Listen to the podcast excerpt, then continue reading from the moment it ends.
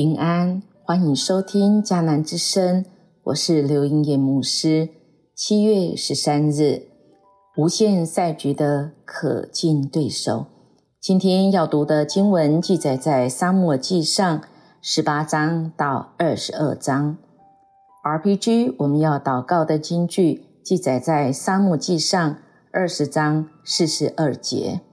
约拿丹对大卫说：“平安地去吧。”上主一定会使你我和你我的后代永远信守我们间的誓约。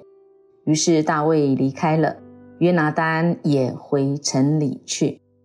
在二零零六年刚上任的福特汽车执行长穆拉蒂被记者问到：“平常开什么车呢？”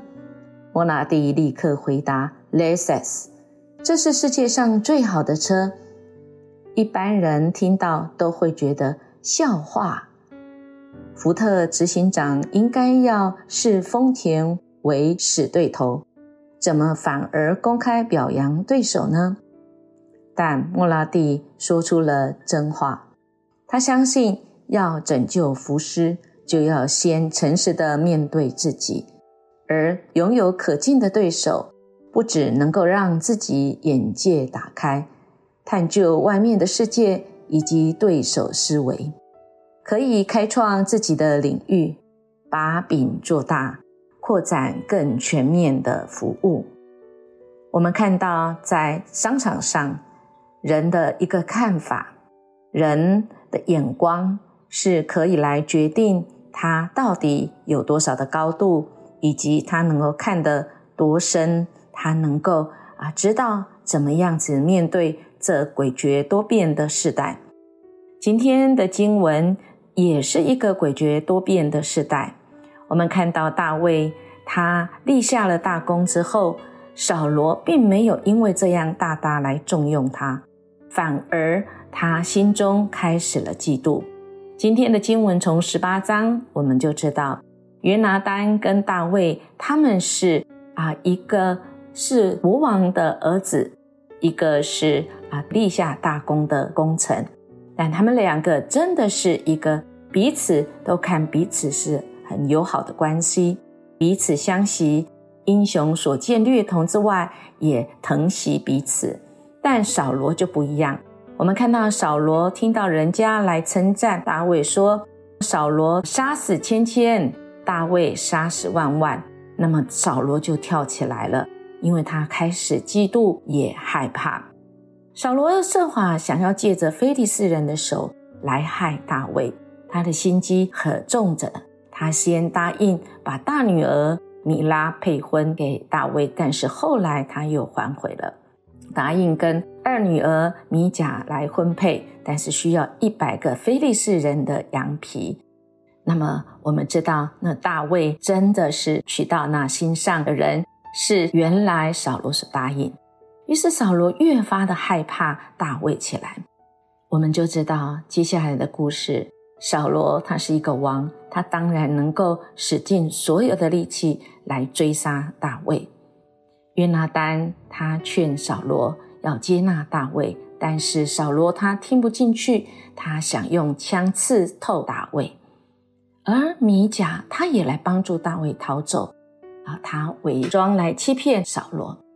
大卫呢，就去见了沙姆尔，扫罗也受感来说话，但并没有这样真正调整他整个心中那个嫉妒的心。那个嫉妒的心，致使得他整个失去理智。就是他的儿子约拿丹，他的女儿都起来帮助大卫，扫罗他的心仍然被嫉妒的心。所辖制。那么大卫呢？他真的需要被帮助，所以他求助约拿丹。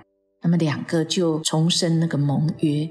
因为真的遇到这种情况，约拿丹是扫罗王的儿子，真的能够相信吗？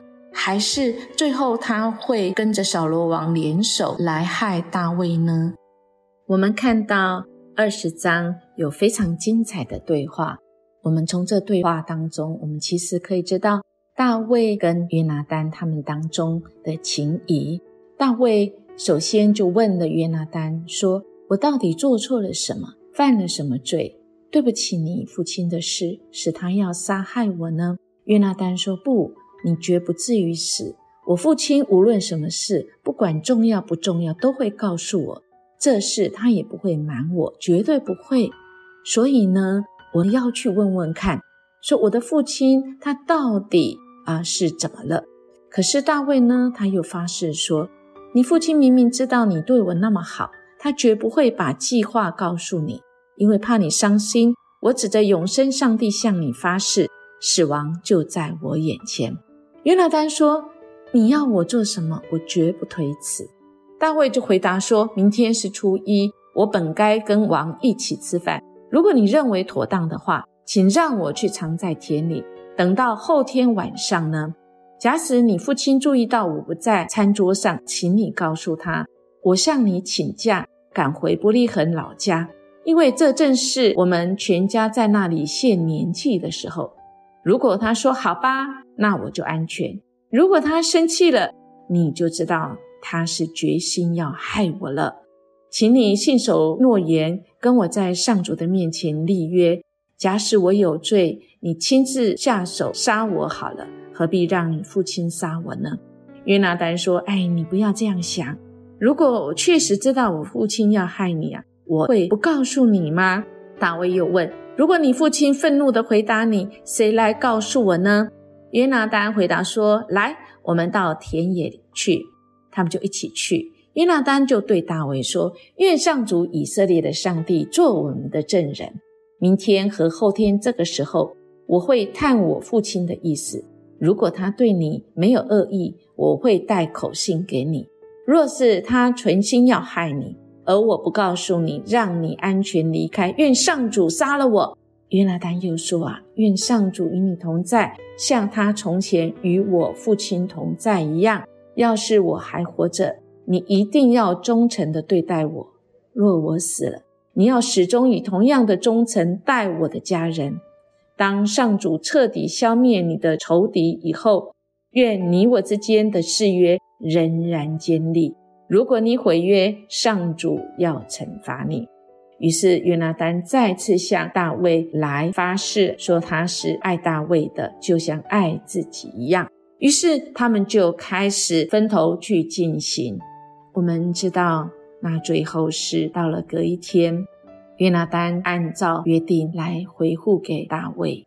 而我们知道，约拿丹他就射了箭，然后。他就对这个仆人说：“啊，你跑去找我射出去的箭。”那童子就跑，约拿丹射了一支箭越过他。当童子快到箭掉落的地方，约拿丹就对他喊说：“箭还在前面，不要站在那里，快跑！”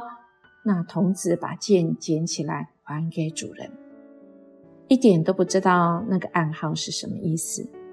只有约拿丹和大卫知道，也就是确定了扫罗他要杀大卫。